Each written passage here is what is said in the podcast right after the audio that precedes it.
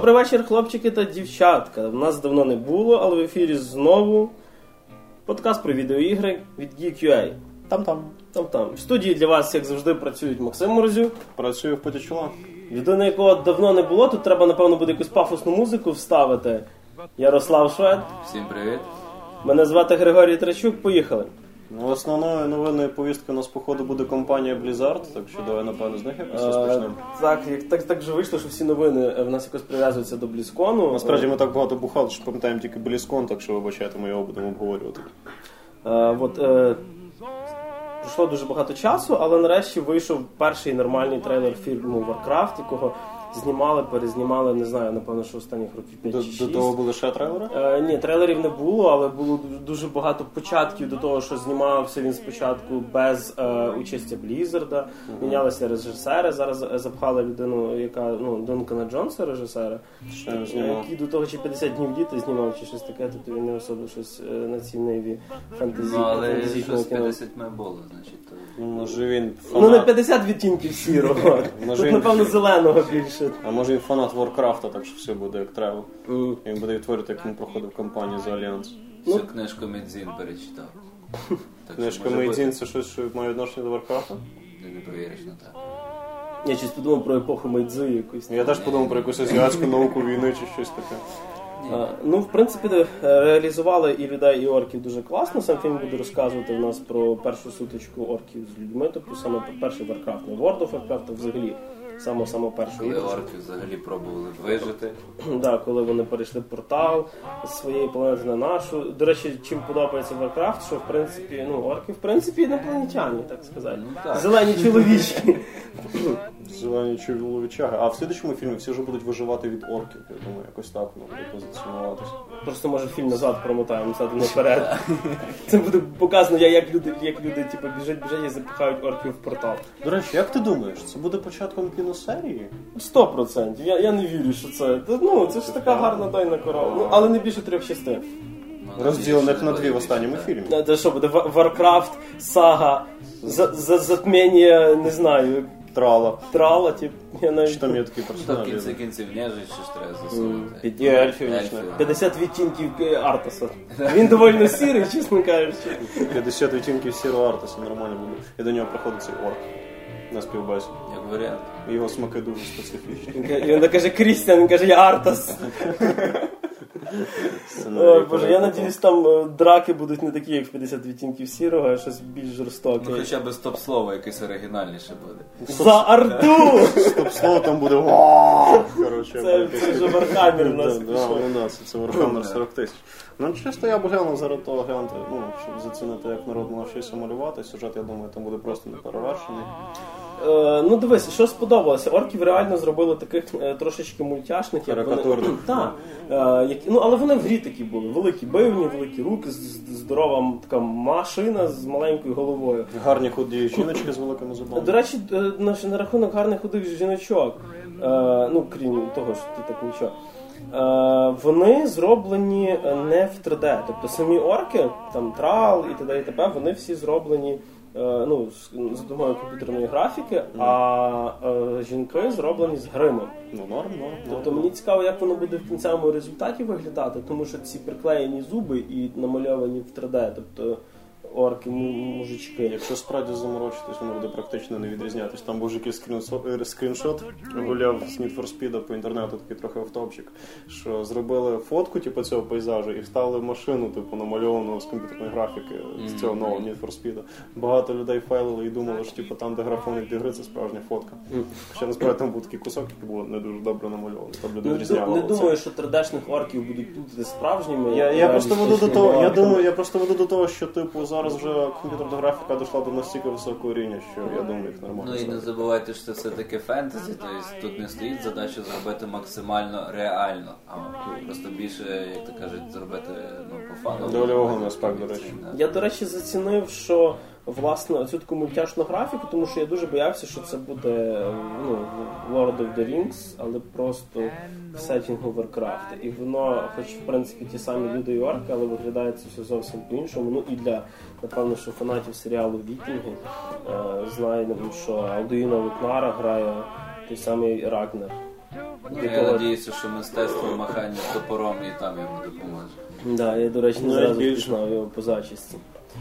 А, рухаємося трошки далі. Наступна у нас новина в тому, що е, всі ми чекали Overwatch, і чомусь ми, напевно, що думали, що він буде фрі-то-плейний. Але Blizzard про це нічого не говорили, так що вони зробили все як треба, Вони і нічого тепер не говорили, що він платний, і нічого не говорили, Що що, він він безплатний. безплатний. Просто- це не акцентувалося. Просто великій кількості людей роздали на халяву з бетку мультиплеєр. Ну, думаю, о, роздали бетку без всяких процесамень, то напевно це взагалі буде фрі-то-плей, о, як класно. До речі, я ще досі чекаю. Фрі-то-плейності чи Так, якщо Blizzard слухає. Я Бети. думаю, я думаю, бетка вже скоро закінчиться, так що ми з тобою не дочекаємося.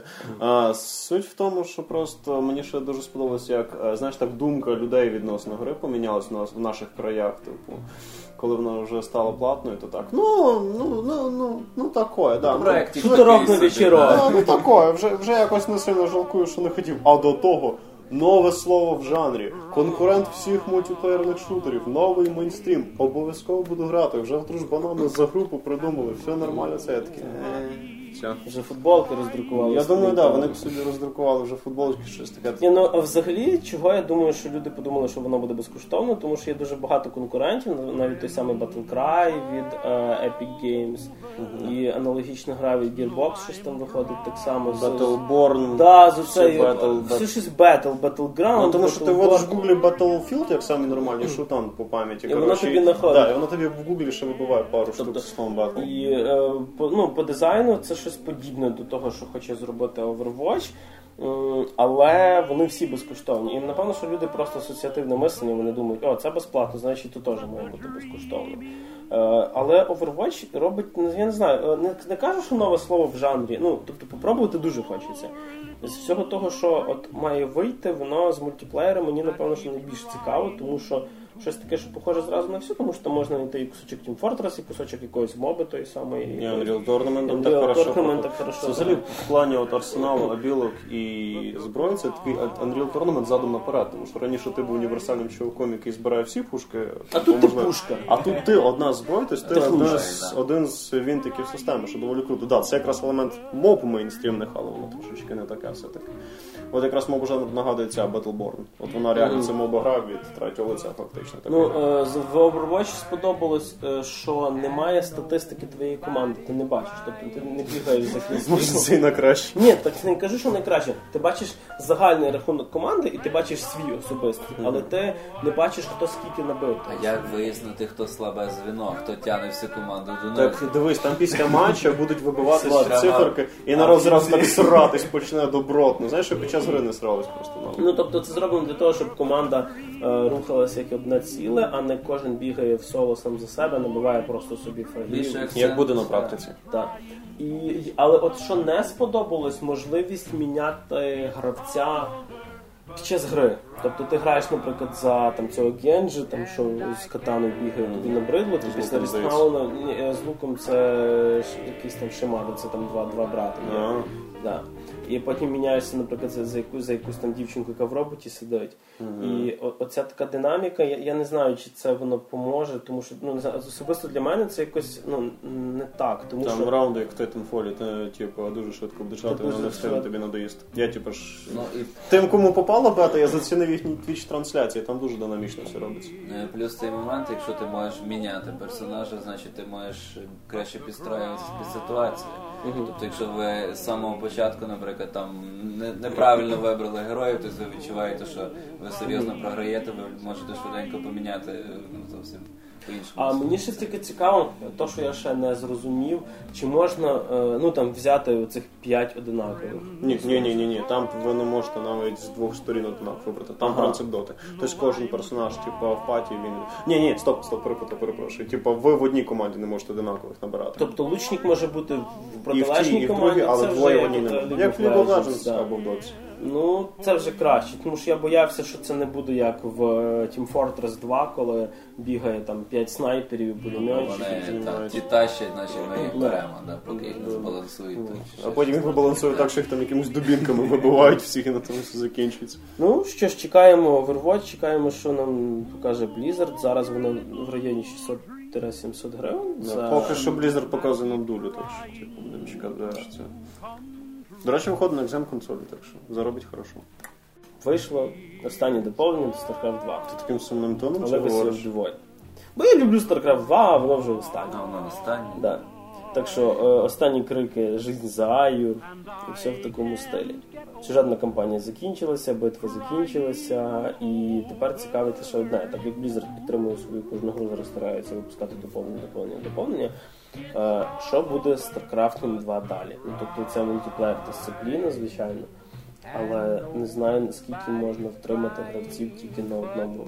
Мерчендайзер, футболочки, типу Старкрафтом, шапочки Старкрафтом, Кока-Кола Старкрафт, коротше, новий ну, контент. Що додати? Ну, Е, Браузерка StarCraft, коротше, де ти маєш мінерали різні збирати в стилі. Я думаю, норм, воно щось продумається. І знаєш, в такому нашому поставковому стилі, що було. З контенту вже анонсували міні-місії РТСні за нову. Да. Тобто ще не зрозуміло, як вони будуть розповсюджуватися, чи це буде просто безкоштовний контент для тих, хто купив все попереднє, чи їх можна буде якось купити за монетки аля персонажів в Heroes of the Storm. Даю 70%, що це просто буде додатися вже безпосередньо до фінальної версії StarCraft другого, типу, це. І ж 30% що це буде якось продаватися як міні-ТЛЦшка, як генерал в компанії Heroes 2, до речі.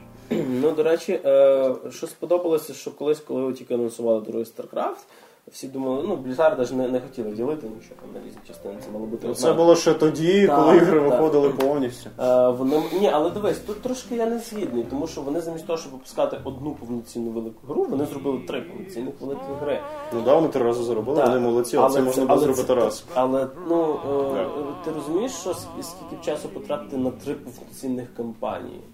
Тут одна кампанія, вона е, вона по ну по розміру більша ніж той самий третій Warcraft якийсь. Але вони використовують одну і ту саму платформу. Так. Тобто це вже дешевше все-таки виходить по часу. Тобто більше можна е, більше уваги вже звернути дійсно на сам контент, тобто на саму ж історію, кампанію, так більше в такому речі.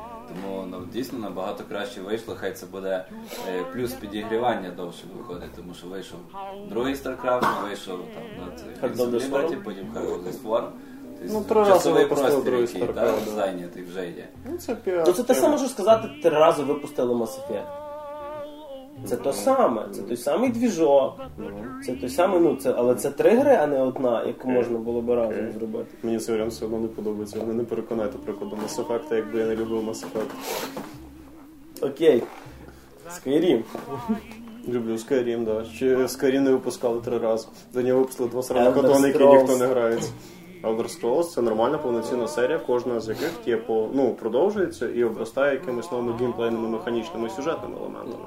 А StarCraft 3 це три рази одна і та сама гра, просто вийшла в різні дати, щоб більше бабла збити. Але три Mass Effect, кампанії. Mass Effect, до речі, теж три рази мінявся, і це три чуть-чуть, ну, типу, між першим і другим дуже сильна різниця. Між другим і третім вже не дуже сильна різниця, але це все одно різні ігри. Ну, в механіці тут так само. Ну це не різні ігри. Це різні. От StarCraft це завжди одна і та сама гра, яка вийшла три рази. Ну, але це не, не так, як, допустим, коли був другий Assassin's Creed і вийшло Revelations, яке йде Я на, три, Assassin's Creed. на три години. Я, наприклад, тобі кажу, тобто Я по довжи... я, я міряю тут довжиною кампанії. Мгм. Тобто це три, одна, ну, приблизно одинакових по довжині кампанії. Ну, це от якраз на StarCraft в цьому форматі, це три рази прорізання куска. Я дивлюсь якраз на як на Assassin's Creed. Assassin's Creed шикарна гра, але вони занадто нагло йдуть. Blizzard не так нагло йдуть StarCraft, але це теж той самий манер. Просто чуть-чуть розставиш. Окей, тоді е, думаємо про те, що буде далі. Четверте доповнення. Ні, я не думаю. Нова раса. Я, я, я, до речі, не, не думаю, що буде якесь там, не знаю, StarCraft. Орки. 2, Орки Endgame. майбутнього чувак. Це Орки майбутнього маєш он Warhammer ті Ні, всі. великого доповнення такого не буде по расам, тому що це дуже вплине на баланс, і реально зараз і так вже стільки всього додавлено, і зараз Да, кстати, там оце- на баланс так і хорошо зараз є золота середина, і він просто зрушити дуже легко буде. І вони, е, до речі, додали режим, е, скажімо, цих, цього архонта, коли ви двоє граєте за одну базу. Ну так, і отут можна робити і кооперативні кампанії, міні всякі, я думаю, як, як в тому ж Battlefield колись були, знаєш, це шутер, але там. Там ще й модінг, до речі. Тобто ще ком'юніті Да. може підключитися, воно реально там. Кстати, ком'юніті якраз такий. в таких випадках ком'юніті якраз частіше всього і Я виживає. скажу, не було б модінгу колись в третьому Warcraft-і, не було б Dota. Той Да, самий. да, да, модінг да. Dota створив. Тут це той один з випадків, де модінг створив фактично жанр якийсь новий. І було б прикольно, якщо б використовуючи той самий е, інструментарій StarCraft 2, типу люди створили б новий жанр. А чому ні? А чому б і ні? Ну тобто серйозно. А тепер у нас така дуже екстремальна новина. Ми взагалі дуже рідко займаємося всякими сенсаціями, скандалами і розслідуваннями, але на цей раз сталася доволі така наболівша для багатьох людей на посилку тема. Є такий популярний був колись популярний блогер Ілля Медісон, Ілля Давидов справжнє ім'я, і він дуже прославився на різних комедійних обзорчиках відеоігр. Закінчуємо з тим, що знають всі, і тепер трошки вуща інформація. Він е, півтора року назад забив болт на Ютуб. І Почав стримити, стрімити ігри на твічі. Чого б це? А, Він періодично забивав. він випускав всякі такі штуки, просто щоб потролити народ, який чекав його на Ютубі. Це хороший момент його юмора. А був потім поганий момент його юмора. Він дуже часто порушував технічні норми договору твіча. Сіськи показували показував чи що? Е, Свої ні, ну я думаю, це, це, це, це було б взагалі Ну, порушенням так як- людських норм. А, ні, він, типу, сіськи не показував, там був взагалі смішний випадок, коли він стрімив Witcher 2 і виключив швидко, типу, ОБС-ку, коли там почалася заставка цієї Тріс Мерікольд. Ще дико матюкатись і орати, тому що думав, що мені за це забанять канал, але ні, обійшлося. І потім е, під час чергової спроби попередив, його, що він порушив технічні норми і що йому закриють аккаунт, якщо він не припинить це. Він е, виконав в своїй групі ВК здоровезний пост, в якому дуже так солідно пройшовся по адміністратору поставкового відділення Твіча з Одеси, українець. Вхожий, типу, він пройшовся по різним там національним темам, ряд дурацьких шуточок, і через які несподівано забанили його аккаунт на Твічі. Зараз треба сказати, вот это поворот! Можеш ставити. І типу, так, кстати, встав. І типу, після цього він ще більше обізлився і випустив ще один пост і два аудіоподкасти, в яких ближче вже до другого аудіоподкаста він типу почав вже визнавати, що по великому рахунку був неправим він, а не адміністратор твіча. Ну але він прямо через пару хвилин після того, що він типу визнав, що він не правий, все одно сказав, що він вважає себе правим. Ну тобто проблема Іллі Медісона в тому, що він Баба? От, що він оточив себе дуже своєрідною аудиторією, дуже такого молодого перехідного віку. І він привик, що він може говорити їм все, що хочеться, і писати їм все, що хочеться. А не всі люди розуміють такий гумор, не всі люди це просто так сприймають. Деякі просто вміють Так, думати і, і- аналізувати Так, і типу, е, цей мужичок, що який його, ну він до речі, його не до речі, його забанив не цей адміністратор. Цей адміністратор це таке связуюче звіно між центральним відділом Twitch, яке має право банити, а він ні, він просто попереджав Давидова, що його можуть от-от забанити. Е, І він замість того, щоб серйозно це відреагувати, просто накотив гарний пост. І навіть якщо твіч забанив його не за порушення технічних норм, а за образу їхнього працівника, це не є щось дуже виходяще за рамки, тому що тоді по працівниках Твіча будуть кататися абсолютно всі, а такого неможливо допустити. Плюс багато людей, які сидять на Твічі, не розуміють, що адміністрація Твіча це їхні роботодавці. Вони чомусь вважають, що вони головні на Твічі, а це трошечки не так насправді. Да, в Твічу потрібні ці люди, які на ньому стрімять, але без Твіча ти мало що пострімиш. Є дуже мало альтернатив. Є Good Games від СК ТВ, є Hitbox і ще пару джерел. YouTube Gaming в нас І появився. це Де YouTube- мертво народжений проект. так, це, як- це, це, це дитя Google напевно. Що це. позашлюбне після ночі з Hitbox. Там зараз так шикарно, там їхні стрімери стрімлять, і, і їхні ж люди коментують, і там, знаєш, такими літературно правильними словами. Це таке, коли в онлайн-магазині читаєш перші пости, знаєш. А, там, ну так, які написані шикарний, тел- шикарний Мені телевізор, дуже він сподобався, так, Так. Стрімте на Google Plus це найкраще, що може бути забути про Twitch. Google Plus глючний, нікому не потрібний сервіс, який ніяк не може перейти в вищий рівень якості. Чудово, все супер. Ну от, і вийшов дуже сильний скандал, і цього адміністратора з Одеси Твічовського його почало дуже сильно налітати на нього дітвора, яка фанатіє від Медісона. І це вже виросло в А серйозно. бути побитим ордою 12-річних школьників. Це дуже так. серйозна загроза, насправді. Тому що ти не можеш дати здачі, бо інакше сядеш. От, от так от в цьому власне і проблема. І медіа війну Медісон переможе в цьому бою, тому що його аудиторії цілими днями ні фіг чим зайнятися. Вони можуть без питань бомбити цього чоловіка постійно. А Отже, от висновок трудоустроюйте неповнолітніх. на плантації- робити. На На плантації. плантації. Просто біда в тому, що купу людей просто не розібралися. Легенда... А, до речі, легендарний пост цей Ілля Давидов видалив. І відповідно хтось трошечки дав задню, але скріншоти все знають, коротше, лишились це. І, до речі, один з бувших редакторів Gamebox, а, як це Георгій Ядвічук. Він зараз веде він зараз редактор на Cyber Games. І він теж виписав статтю, де він абсолютно нейтрально, без вухелів в чиюсь сторону, типу просто проаналізував статтю. І на нього теж всі почали налітати. Вгадай, з чиєї сторони. Лівшки. Так? І типу це. І е, я ж зайшов на твіттер цього чувака, і він такий пише: я не можу новини писати, ще щось там. там. Потім він написав, що навіть дівчина Медісона, типу, сама йому сказала, що типу, аудиторія Медісона вже перегинає типу, палку. Я зайшов на слідчий день, так що ну просто послідкувати за ситуацією. Е, він закрив доступ до свого твіттера тим, хто не зар... ну, не підписаний на нього. Тобто настільки весело працювала аудиторія цього чувака. І це за умови, що ну, треті сторони казали, що цей адміністратор з Одеси регулярно заступався за Іллю і просив його не банити. Тому що Ілля приносив хороші бабки твічу. Але його забанив. От така от історія. Так що люди, не розпалюйте всю цю міжнаціональну штуку, то що без грошей лишитися. Так він де зараз на Ютубі лише. Він чувак, через три дня після бану твіча появився обзор на Fallout 4. Унилий скучний капець. І отже, ми рухаємося до нашої теми випуску. А чувак півтора року казав, що Ютуб мертвий і він ніколи до нього не вернеться. От ми добралися нарешті до теми випуску. І хочеться цього разу поговорити про те, що е, як впливає, е, напевно, що ем, на саме кінцеве враження від гри, то, чого геймери чекають. Тобто, е, як нам це все продають до релізу ще, як нам про це все гарно розказують, чи навпаки розказують нічого, а виходить щось класне. І що ми отримуємо на виході? І що ми отримуємо на виході? Тобто, чи- чого інколи е, нас можливо годують не тим, чим ми хочемо, або навпаки.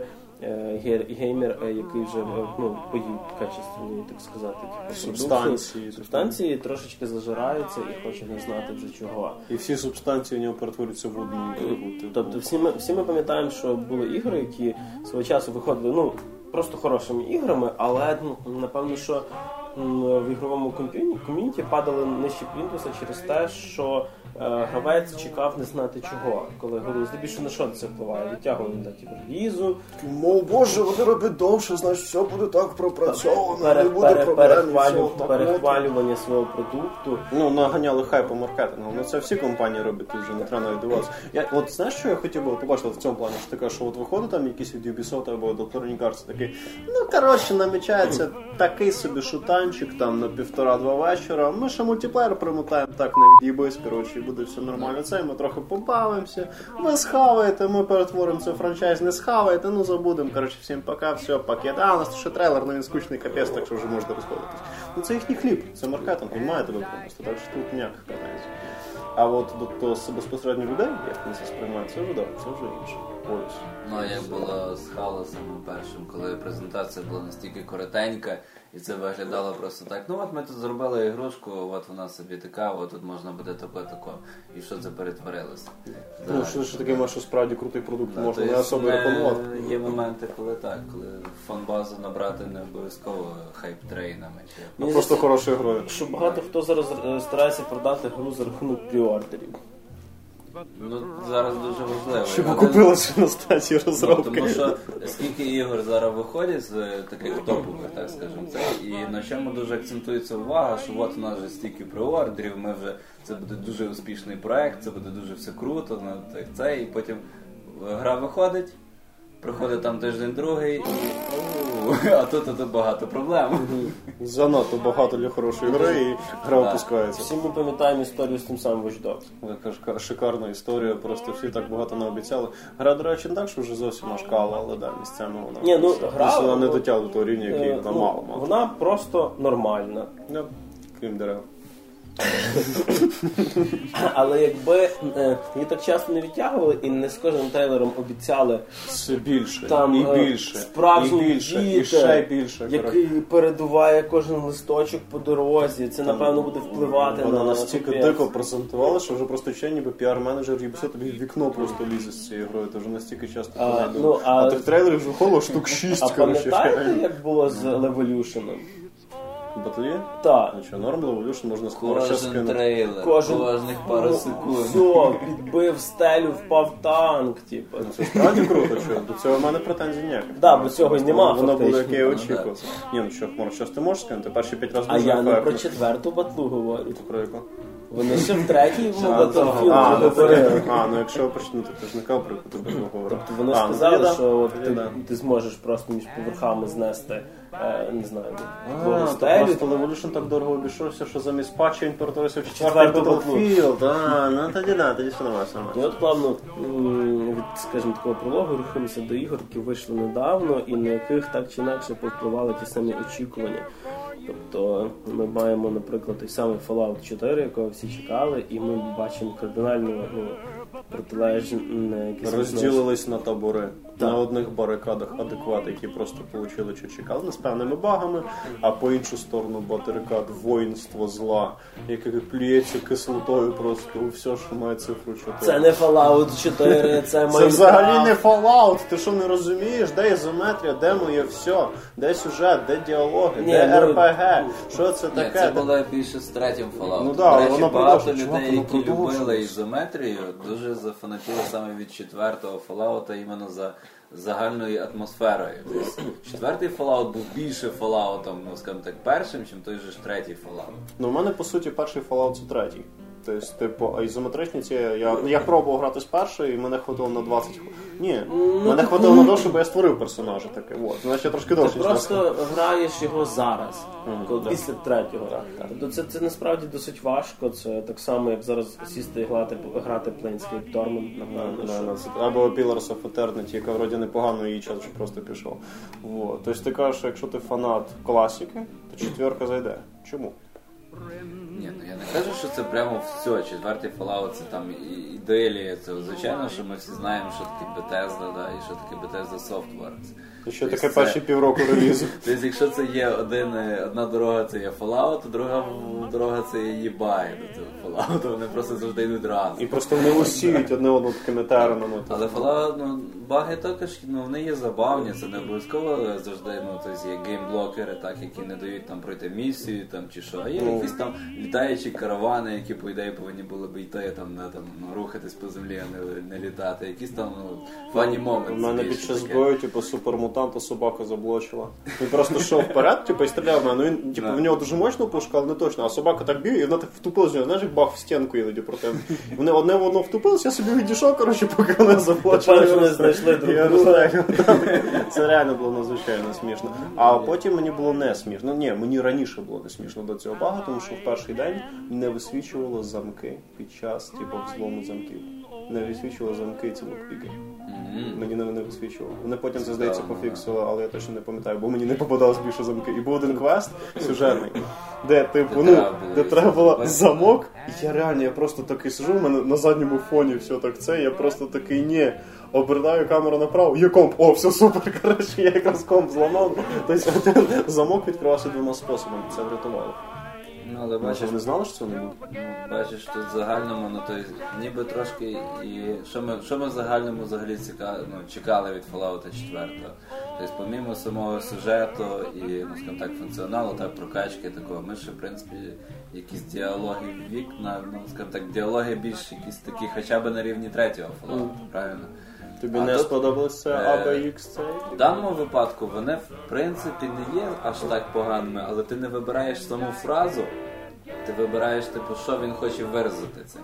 Тобто більше емоцій. здогадало, Так, велосипед. Так це одне й те саме, да. виходить. Ну, то есть, Ну, але в загальному, то есть, ну, ти, ти маєш, що там вибив там ти чотири чи скільки там фраз. Ну, три і так. сарказм. Да, ну, і Даю один, просто один чи- сарказм, а, так. саме парадоксально Але немає цього не переліку, тобто ти там починаєш, ну, ну, знову ж таки, що було в другому, в першому Fallout, так само в третьому, воно більш так похоже було по цьому плану. Ну, а чому це я все одно не розумію. Ну, серйозно. Ну не знаю, наприклад, мені це було ну такий frustration. Ну я, я просто був здивований. Типу, як так? Типу, я привик до такого, а тут мені підсунули щось інше. Просто тому, що ти привик, чи просто тому, що насправді може негативно вплинути на діалог і квест? На даний момент, ще раз кажу, я запустив Fallout, я попробую пограти, так, тобто, і я побачив, ну, що мені це не подобається. Вже там пройшовши там половину гри там з квестами більше, так, ну, в такому плані. Я, в принципі, прикинув, що ну да, під це можна підстроїтися. І скоріше за все, що якби вийшов п'ятий Fallout, і там знову ж таки так, такі самі були б діалоги. Та я, в принципі, вважав би це вже нормально. Але знаєш, це я бачив таку класну картиночку. Еволюція діалогів Fallout. Типу, старі ці ізометричні, там такі довгі тексти, цей третій, там такі трохи менші. Четвертий, типу, там ці, типу, іменно що описує емоцію по діалогу, а п'ятий Fallout там будуть просто смайлики, типу, і показати на це. Це, це якраз да, да, да, да, в першому класі, коли Да, да, да, да. Ну, сонечко. це, на це був натяк, що, мов, типу, деградірують діалоги. ну На це, це класно, в принципі, це доволі цікаво, але просто є моменти, коли е, ти не зовсім вгадуєш ту емоцію, яку ти вибираєш, тобто що ти хочеш передати. Ти завжди береш сарказм на всяк випадок. Я думаю, норм зайде. Е, Ще один так само цікавий момент це по спешл, тобто по загальним цим його кажуть, ну, властивостям персонажа основних. Тобто, якщо в тому ж першому, другому, третьому Fallout це для мене було дуже критично, то що я вибору, що це то вже в четвертому Fallout це так виглядає, типу, ну давай я все зажену там в інтелідженс, ну, там все в харизму, да, і мене це буде влаштовує. Ну, я він тобі в удачу йду. Ну, щось такого стилі, да. Тобто ти просто можеш вибрати декілька там якихось основних, все решта взагалі там загнати чуть не в ноль, і це буде нормально.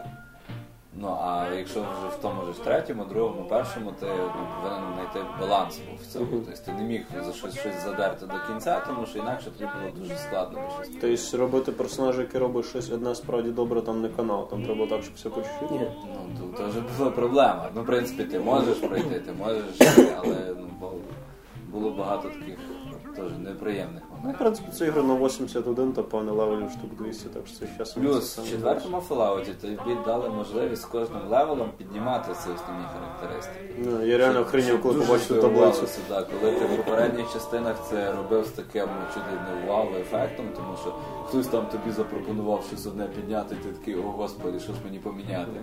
То тут це виглядає, типу, ну добре, я собі добавлю тут, а тут добавлю собі тут, тут таке, таке, от в такому вигляді. З таким доволі свіженьким типу, відчуттям до мене запустився. Тобто, типу, я насправді не зовсім знав, до речі, що я від нього хочу. Насправді четвертий Fallout дуже круто грати, якщо ти не є його фанатом в цьому розумінні, тому що я реально не знаю, що мені від нього треба, я собі чекав просто нормальну гру. Мені, в принципі, сподобалося, що вона більше упор на екшен робить, воно дуже динамічно, до речі. Бо третя і Vegas, вони мені були доволі нудні перші 2-3 години.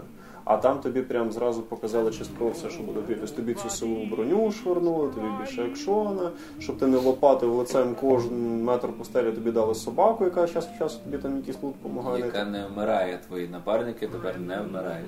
Да, вона не вмирає, теж ну, якщо, якщо не получить damage, вона трохи. Ну, песик. Ну так, Ну, песик закінчиться талісман. і тоді він, ну, або ти його вколиш. Там, І під час бою, якщо він типу пораниться, то ну якщо його дуже сильно продамажити, то під час бою він стає типу недієздатним. І от треба вколоти йому стимулятор, щоб він хильнувся. Або типу затащити вже якось без нього бій, і він тоді цей. Але в цілому це хороший момент, ні? Тобі ну що тобі не подобається атмосфера хардкору. Ні, ну, тому що- Якщо втратив напарника, то все, його нема. Ні, ну- І ти такий на кухні, ні, коротше, і ти вже шукаєш іншого напарника, бо цього ти втратив назавжди. Або грузиш сейф. Або Добре, грузиш так, да, да, да. Це трошки неприкольно, тому що в цілому е, ну, у нас теперішній час все рівно, е, скажімо так, е, штучний інтелект не є настільки розвинутий, що в тебе напарники не купили. Тому ти мало того, що повинен сам якось виживати, ти ще маєш дивитися за своїм Да, то- напарником, який обов'язково десь має влізти. Саме, саме да, тут між іншим в Fallout є такий своєрідний момент, коли ти трошки нянька є для своєї собаки і для певних напарників, коли вони починають з тобою ходити. Це є таке. Це коли ти йшов на гніздо з цими чудищами. Е, Що треба їм яйця ламати. Там такий велетенський таракан, типу така королева вилазить. Ці не проходить. Спойлери! Ну, він не сюжетний, він якийсь там цей. Ну, Але Да, він доволі цікавий, дуже ефектний. Він норм. Да, він дуже ефектний, коли вони починають стріляти непонятно куди і не бити по гніздам. Тобто вони просто такі стоять, дивляться на тебе. Ну, але ти можеш вибрати тактику. Типа, шмаляй туди. Да, їм ж там вказувати трошки можна. Так що, да, до речі, їхню тупість цими простими командами можна трошки нівелювати. Не так круто, як в різних там тактичних шутанах і по шагу, стратежках, але теж норм. Якщо можна стріляти на захід чи на схід. Та, і- Ні, ну ні, хоча б якісь базове володіння ситуацією в тебе є. Тобто воно не виходить з-під контролю, це не починається якийсь дикий патіхард на селі, в якому просто там повний неадекват і анархія. Тобто ти реально може якось в правильне русло це все діло пустити. Ну це ж деталі. А просто єдине, що от мені справді зіпсувало враження від Fallout 4, це баги. Їх, ну, я розумію, це дуже велика комплексна гра, в ній дуже дофіга всього. Воно все дуже тяжко компонується. Яка б велика і потужна не була контора, як довго вони це не робили, воно все одно буде дуже тяжко все таке. Ну вони місцями реально просто дістають. Особливо це, що я казав, що в тебе пропадають замовки і замички. Це річ, яка може просто помішати тобі пройти квест. Причому не тільки побічний. Ну, це Тобто, і, і це, а це дуже сумно. Воно, воно все фікситься, але F5 наше все. Тобто зберігатись треба там. воно фікс, да, треба зберігатися доволі часто. Це, ну, Бажано не на багу зберегти. Приходиться відкатувати. До речі, да. Ну, але це початкові ці, вони ж як зі Скарім до речі, теж паршивий в плані баги був ранній реліз. І вони десь через 4 місяці це все пофіксили. Так що зараз воно все пофіксили. Ну, а це така гра, що проходиться мінімум двічі. Ну, але як ставлення до того, що до цього хайпу в ком'юніті, який кричить, що Fallout 4 говно і, і взагалі. Ти неоднократно бачив моє надзвичайно холодне лице під час всяких трейлерів цього всього іншого. У мене, по-перше, хайп буває вкрай рідко. Тому я нічого не розчарувався, тому що я завжди навмисно знижую свої ціни. А до того, що люди так бомбять на пустяки, я відношусь дуже негативно. Люди зажралися, як я казав. І люди, от саме страшне, що хтось зажрався, а є ще гірші люди, які самі не знають, що хочуть. Тобто, ти, ти розумієш, що комусь паршиво, що Fallout шутер. Але потім цьому ж комусь буде паршиво через те, що вони вернуть ізометрію. Тобто, е, шутер зробили, забрали мою ізометричну стратегію. Е, нахіра ви вернули ізометрію, що зовсім вже нічого нового придумати не можете. Е, нафіга ви дали командування. Е, що я не можу командувати. Е, що Ей, я скачав з торрента! Так, до речі, це якраз головна категорія. І це головна, чого я найбільше боюсь, що Bethesda буде цих людей слухати. Тобто, вдруг вони реально на їхню думку почнуть звертати увагу і фіксити все якось щоб вони не почали підрізати контент. Во-во-во. І ще цікаво, яка там буде політика з було, Да. А в цілому, типу, загальне гражні гри дуже приємно, просто є певні в цілому баги, типу, проблеми, які роблять його менш Закінченість просто ще. Причому сам-. Причому з тих трьох частин, які я грався, саме цікавий початок. От мені воно дуже сподобалось. Воно доволі класно. Що Ти то не спаси нас всіх? Да, там класно, що ти такий простий чувак, не простий чувачок, ти якийсь там толковий чувак, але в тебе є сім'я, дитина.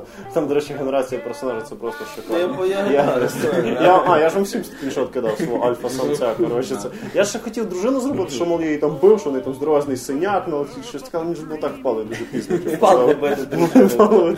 Боже бідний. Я реально хотів, що там по приколу все коментувати, ніби вже граю, але ладно. Ну, це До в цілому дуже класно, плюс, е, як бачите, Bethesda це в принципі її візитна карточка. Завжди в їхніх, е, скажімо так, іграх такого типу, в них завжди якісь початки є такі Ну, нестандартні. Норм такі. Підводячи такий під Fallout е, планочку, е, претендент на, на гру року чи не? Однозначно, головне, що пофіксили баги до кінця цього року. Ну, якщо, звичайно, Відьмак там нічого не скаже. Ні, Відьмак один з. Тобто в мене Ну, в четверо. Відьмака більші шанси все рівно. Однозначно, тому що він вийшов не такий багований. А, ну, в мене що, Відьмачок, Фалач, Metal Gear 5 замов, ще попередній серії ігор ніколи, ой, ігри серії ніколи б не грав. Тобто це для мене вже прогрес. І було ще щось, про що я забув, але воно щось. Дуже. Згадаю в кінці Яка класна гра, що я забув про неї. Я, я точно знаю, що я її згадаю в самий непотрібний момент, так що менш не поки що їх. Е, от, і рухаємося трошки вперед до наступної гри, е, якої знову ж таки було неоднозначні очікування. Це Star Wars Battlefront. Тут в мене вже все трохи неоднозначніше. Так, і так само і в мене. Е, Тобто я досить багато часу провів в Battlefield 3, яка також гра від DICE. Колись грав старі Battlefront, які теж мені подобалися. Е, І коли вийшла те ж саме навіть появилася бета Battlefront, який вже не номерний, а просто Star Wars Battlefront. Ну, перерозапуск. У мене було надзвичайно хороше очікування, бо я як фанат самої саги Star Wars ну, хотів це пограти, бо я бачив музику в трейлерах, я бачив Вейдера, я бачив іменно ту епоху, яку я люблю, тобто стару трилогію. І мені всі доказували, що це не Battlefield. Ну, технічно це не є Battlefield, а тобто воно, воно не так трошечки грається. Якщо Ну, взагалі не так грається. Але це мультиплеєрна гра, яка в найцікавіших режимах тебе сковує. Тобто. В плані. Е, В плані беремо просту місію, наприклад, е, битва за ход, коли ти граєш за імперію. Там, де ці генератори вже за повстанців неможливо виграти. Ні, там можливо виграти. Да, ну серйозно. Там були люди, які вигравали. Були люди, які типу чемпіони, чемпіони четвертого чи третього Battlefield в світі. Що це мені так цікаво. Тобто- Бо я скільки разів за повстанців не грав, я родав крові. командна гра. Великою технікою, такою як АТ-АТ, наприклад, ти не керуєш. Не знаю. Це як АЦ-130, Так. цей А неї не треба керувати, вона собі піде, все рознесе, ти ж її ніяк не зупиниш за повстанців. Маленька техніка, яка літає, ти теж не керуєш. Ти фактично можеш маневрувати там трошки вліво, трошки вправо. Тобто е, вся техніка, яка десь літає, вона має певний коридор, по якому вона собі рухається. Ти не можеш зупинитися, вийти з неї. Ну, це трохи примітивно, але ок. Тобто, і проблема в тому, що е, це гра, яка справила на мене таке дуже хороше враження перших 20 хвилин. І вона мені набридла. Тобто, Ну, то мене вистачило надовше, ніж тому. Я думав, що буде навпаки. я пограв трошки, побігав, пограв простий матч. Зрозумів, що там окей, не треба перезаряджати автомати, це всякі бластери, просто почекати cooldown, поки пройде. Але е, я не знаю, чим вони зможуть годувати гравця, хіба кількістю фанатського контенту. Поки що 4 планети, є на них кілька карт. Треба, я не знаю, планет треба 40, щоб вони відрізнялись, напевно, кожна і кліматом, і виглядом, і всім підряд. Я приймляю лиці працівників дайського, ти їм це казав, бо вони такі, чуєш? Ти Через вікно. Тому що дуже одноманітна геймплей сам по собі. Просто ну, проблема не в картах, до речі. локації постійно, щоб хоча б ну, трошки подивитися, що кругом робиться. Мене, Я побігав по картах. і мені набридло. Тобто я окей, я переключився там на, на, цю джаку, чи як там а, нова планета, де, де так криваві е. Тепер моя історія з Battlefront. Вийшов, типу, цей ролик там на Electronic Entertainment Expo 14 року, здається, що вони анонсували. Чи Ні. це вони анонсували його раніше, а Ні, не саме перший ролик це коли просто сніг і ногатка Це- зверху. Це що- 14 рік був вже. Це 14-й був вже. Вот. Але це був не Electronic, це було не Є3, це вже не Є3, вони його там, вони вже саму гру трошки показали і працює роботу над нею. Вот. А потім написали роботу на неї. Всі ці рази багато людей підняли всякого хайпу і так далі. І це, ну, але я... Star Wars, ну, це так, але кінців, це, да. це ж mother of many of everything. І суть в тому, що мені це було по барабану, по великому рахунку, серйозно, тому що я просто розумів, в честь чого це все виходить. У нас ж фільм намічається, а по хорошому фільму ж можна і гру випустити якості по ліцензії. І це пахло дуже таким неприємним ароматом Activision з цією їхньою любов'ю типу, пропускати. Я боявся іменно такої планки якості. Потім з'явився безплатний бета-тест, на який я, в принципі, і долучився. Я грався її три дня. Перший раз запустився. Да, весело, прикольно, норм, зоряні війни, вон прям як я Battlefront, який я в дитинстві грався. Типу норм, перший, другий нагадало, да, ок, весело, це і норм. Трохи побігав, да, по станції гівно на карті ходу. Вот, граю другий день, да, нормально, в принципі, вже не так весело, так динамічно, але норм, є певна тактика, хороші дистанції, по станції далі говно на карті ход. Е, третій день запустив десь на 15 хвилин, типу, що-то погрався, мені стало дуже скучно. Да, по станції далі говно на карті ход, але типу я вже далі до неї не особо догрався. Біда в тому, що гра місцями доволі скучна, і от чисто моє таке суб'єктивне. Після батли це крок назад для мене от в плані роботи. Батла вона виглядає якось більш пропрацьованою. І третя, четверта. Оце чисто така моя штука. Гра непогана, і оце ж ти казав, що всякі там fun штуки. Вона повільніша за батлу, до речі, і це напевно тому, що могли грати трохи старші люди з заторможнішою реакцією, ну яка вже вивітується з часом. Тобто ті люди, які дивились колись війни. Останній у нас пацієнт сьогодні це, напевно, що улюблений title е, всіх дітей від 12 до 12 з половиною років. Почалось, почалось. Ну, ну. Е, Call of Duty Black Ops 3. Чого ти, Макс, чекав від неї? І чи виправдало вона всі твої очікування? Я бачу, тут коротше, е, невеличке відкриття таємниці. Ми насправді записуємо всі ці подкасти в доволі теплій ламповій атмосфері. В гріші і в мене дуже помінялась зарплата, і ми тепер живемо з п'ятьма мужиками в одній кімнаті. У нас тут п'ятеро сидять, і всі п'ятеро людей подивляться на мене з дуже саркастичним виразом лиця. Ніхто з них не грав Call of Duty Black Ops 3. Всі вони її осуджують, і я єдиний, хто її грав. І я просто кажу: Тріарч, далі тримають марку. Мене все абсолютно влаштовує. Да, почались дурацькі усмішки. Ну, я ж сам тобі казав, що Тріяк нормально робить. Я тобі казав Во, це і по першому що- Black і по другому Black Ops. Так ти тільки що Я зробив. грав в Black Ops 3. Ти не грав в Black Ops 3, ти пограв відірвали і все. Народ, ну Я, від, я віджив роль, я відіграв роль. Мені Так, відірвали Я ногу, все, гри. грав закрив, поки був тест. І як ти мультиплеєр? Ну, Я в другому. Ні, Тільки ні, не єдиний таке мінус, то що ну, як мінус. Тобто це більше вже було похоже на Titanfall. Безробіті, да. Ну, але він не роботів. такий в Ну, він, ну, він набагато динамічніший. в даному От мультиплеєр плані, в другому це- Black Ops трошки просідав відносно МВшки, типу, відносно Modern Warfare. А от, типу, мультиплеєр в Black Ops, в Black Ops 3 просто шикарний. Тобто, типу, вони взяли Titanfall і просто забрали з нього роботів. І це не тому, що вони там не можуть догнати Respawn Entertainment, щось таке. Вони просто Ні, роблять вони якісний продукт з правильним Чуть-чуть по-іншому підійшли іменно да. до Вони зробили динамічним, веселим і класним. Тобто взяти Mirror's Edge дати автомат, це шикарна ідея. Я просто не бачу в цьому ніяких проблем. Ну але ми відхилились від теми. Гріша, відірвана нога, щоб ви розуміли наші слухачі. Це 15-та, 20-та, ну може 30-та хвилина гри. Він навіть не проходив, не проходив Ну, але якщо довга загрузка може бути і довше. Довга установка. Це Next Gen. Всі в Wolfenstein Order. Це Next Gen. Не знаю, я на Г знов зовсім шукаю слово. Wolfenstein Order теж довго ставиться і займає десь стільки ж, скільки було Так, чомусь але- про це претензій не Тому що викликало. Вольфенштайн шикарний. Чому Wolfenstein пострілушка на півтора вечора для дітей, які хочуть виплюснути свою агресію. Тому що це гра, яка не заставляє тебе задумуватися, яка просто фанова проходить Як і від Black Ops 3, початку але при цьому Black Ops 3 заставляє. 3 це фан для Плюс Ops 3 фан для аутестів. Фан для аутестів це дещо інше, але не хочу обіжати людей, які це граються, тому не буду казати, що це. Суть в тому, що а, Black Ops 3 вона теж несе розважальну нормальну функцію, при цьому пізнавальну. Вона вчить, вона тебе показує, ногу Може як нову відривати, якщо ти будеш робити. То що банкомати повстали, типа? О, І Боже, повелі пішли Ти хочеш, що та банк з содою має мені щось зробити? чи От що? мені Як ти цікаво, собі що типу уявляєш? плоскіше, кредитка гріша чи ваші шутки, які були в останні пару хвилин, мені так інтересно. Просто перестаньте. Сюжет Black Ops. Треба про дай. кредитові Дай. Про видумані речі ми не будемо. Про проїзний гріші. Не управління саранчою. Ви вже мене всі перебивати почали. Добре, що коли треба було говорити, вас, з вас взагалі слів було не витягнути. А коли я хочу вам розказати про один з найкращих шутерів за останні 5-6 років, то все, починається якийсь дикий балаган. Тобто Treyarch, вони реально еволюціонують. Call of Duty еволюціонувала вперед порівняно з херовим Ghost і дуже неоднозначним Modern Warfare і провальним, ну, провальним Modern Warfare 3 і неоднозначним Advanced. Black Ops 3, ну, вона реально підняла новий рівень. Да, багато хто на неї срачитиме. Взагалі багато хто срачить на геніальні речі, які насправді хороші. Сінгл там кльовий. Да, людина, яка пройшла 15-20 хвилин далі усміхається до мене.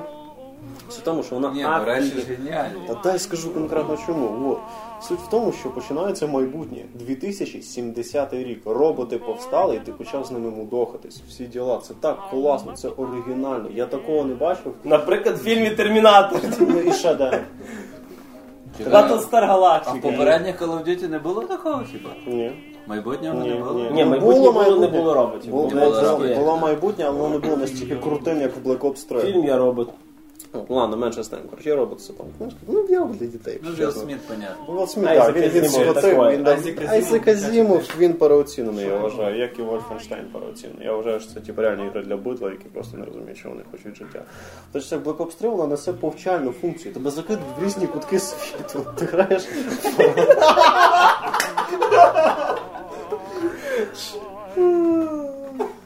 Так, так. Різні кутки світу. Так, географія. Добре, це позитивно. Починається все з того, що ти переміщаєшся по факту в минуле, в теракт, який колись стався в Франкфурті. Сингуляріті. Що сингуляріті?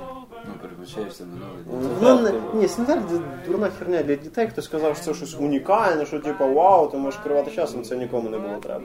Black Ops 3 це подано Зараз надзвичайно треба. круто. Ні, не треба. Black Ops 3 це було подано надзвичайно класно, тому що тебе переміщали поетапно в різним місіям, і тобі постійно тренділо одне й те саме, що поїзд взірвався, тому що сталася ця бомба. Ну, тренділи постійно це так, знаєш, поверхневий погляд бидло. Це фільм в Code. Не було там такого навіть Black Ops там 3 поїзд був, Black Ops 3 це в рази крутіше, цікавіше потім. А ти можеш фільм Source Code, типу, мочити роботів на даху, а потім роботів в купе, а потім стріляти в пасажирів і їм пофіг.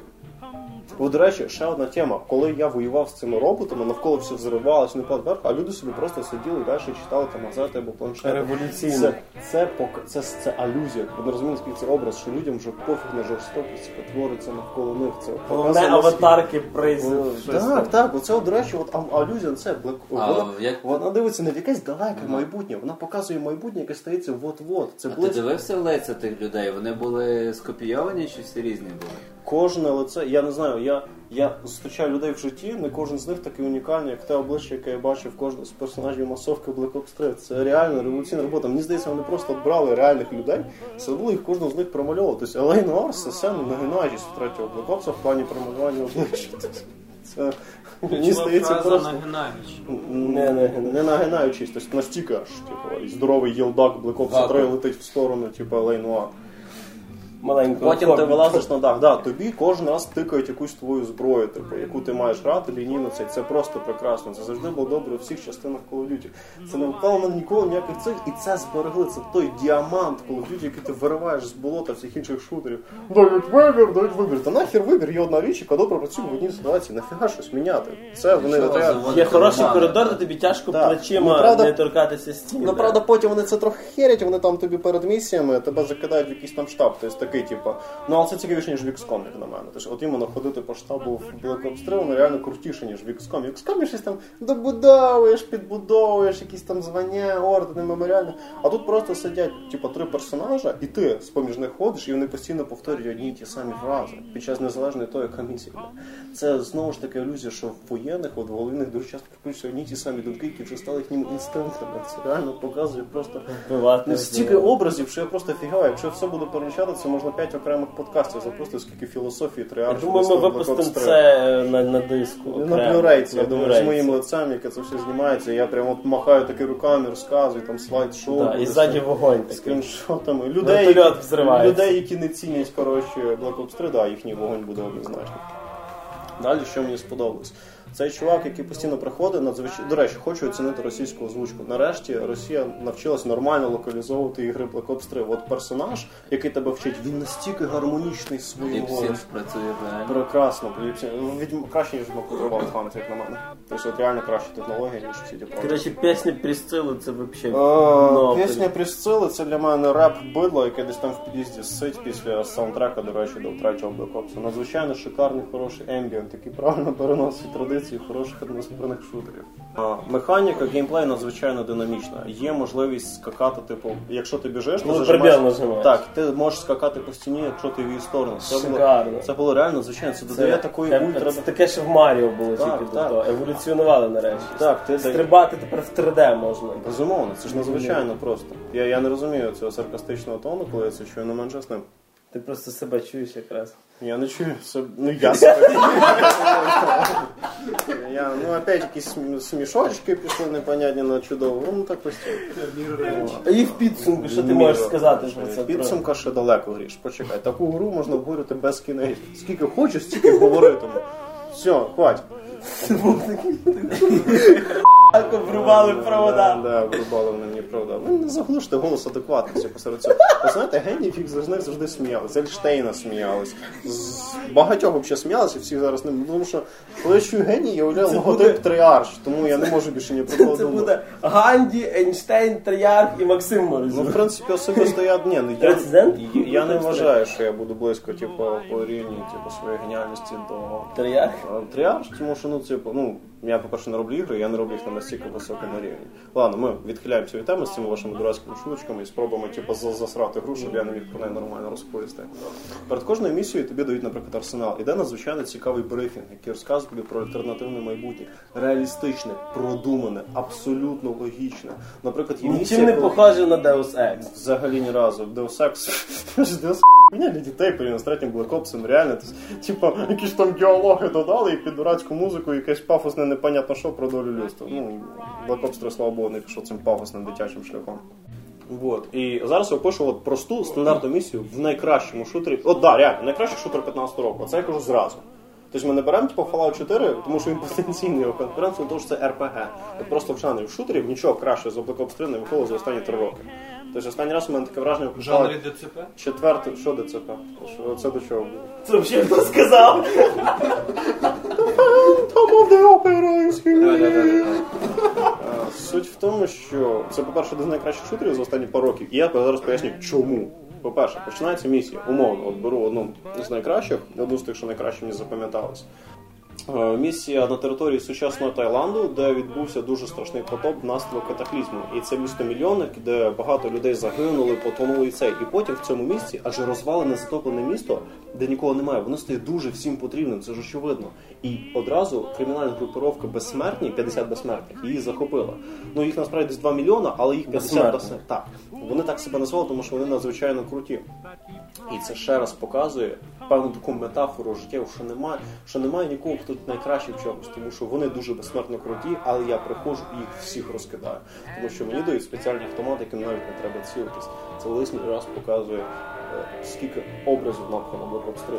Ти е, ведеш до підеш до прогресу, після якого тобі взагалі нічого не треба робити. Абсолютно не треба напрягатися. Це прекрасно.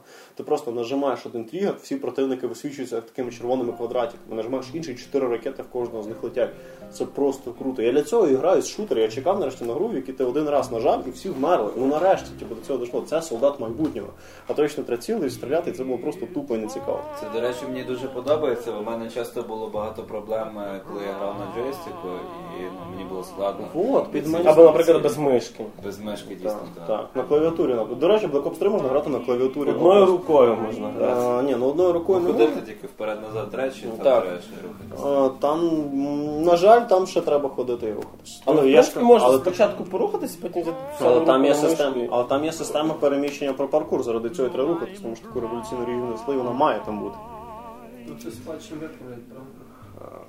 Ти, ти- я тебе взагалі не слухаю, типу, ти своїм ДЦП жанром, коротше, мені вже зіпсував. Це в нього всі просто бажання. автовиправлення Ладно, на все, Це не будемо затягувати. Вот. І потім слідуючий етап, ми вже там висаджуємося, ми плаваємо, починається якась гроза, це надзвичайно цікаво і куча атмосфери в цьому полягає. А потім починається новий графічний стиль Black Ops 3. Все розвалюється на квадратики. Це просто вообще супер. І після цього я зрозумів, що це остаточний шедевр, тому що це ламає четверту стіну між гравцем і грою. Почекай, Це дані піксель е, дизайну. ні, це ламає четверту стіну, тому що воно показує, наскільки сюрреалістичним є світ Black Ops 3, що це всього на всього гра, і не треба занадто серйозно в неї поринати.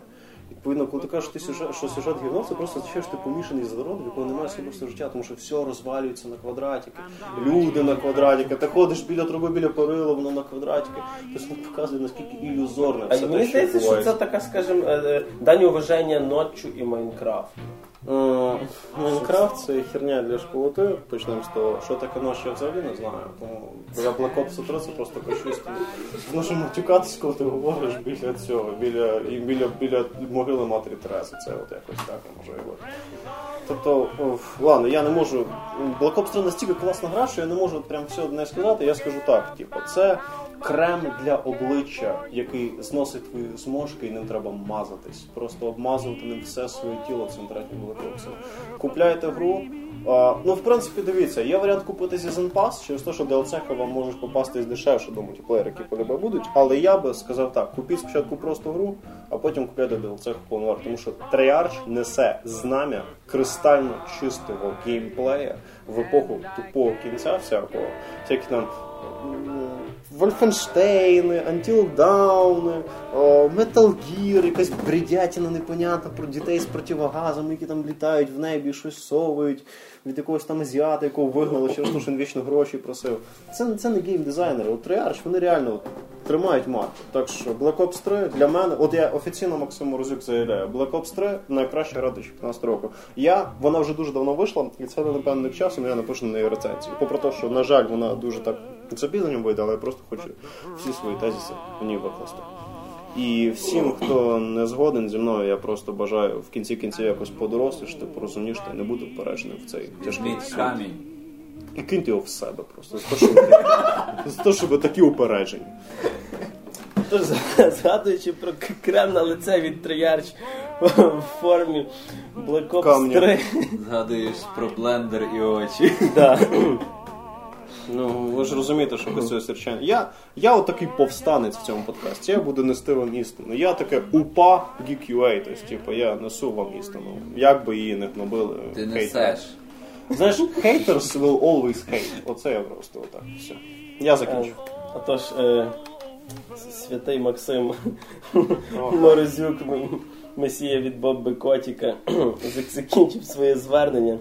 А в підсумку нашої теми хочеться сказати те, що е, можливо не варто інколи наперед очікувати і судити ту гру до її релізу, і вже коли вона вийшла пограти сформувати свою думку. Типа не потрібно щось наперед там ненавидіти чи дуже сильно любити, бо ви можете потім розчаруватися або навпаки. Ну це як з одруженням, коротше. Да, от ми тільки що провели паралель. Отож, ми раді були через букву три місяці повернутися. Отож, ми раді повернутися на, скажімо так, стежку записів наших подкастів, і він буде виходити тепер, надіємося, вже частіше, і не буде таких переривів, які були в нас до цього. Е, Отже, в студії для вас сьогодні працював е, пресвятий Максим Морозюк. Ми його ми, ми його канонізуємо, я думаю, з автоматом в руках і доктагами Ops 3. Це було дуже смішно, звісно. Ну, але я вас всіх все одно люблю слухачів, бо я знаю, що вони такі, як мої колеги. Муа. Е, і як людина, яка до нас повернулася, надіємося, не на один раз, а надовго Ярослав Швед. Ну що я тут можу сказати? Будемо надіятися, що дійсно нам вдасться трошки частіше записувати подкасти і будемо старатися. Мене звати Григорій Трачук. До побачення.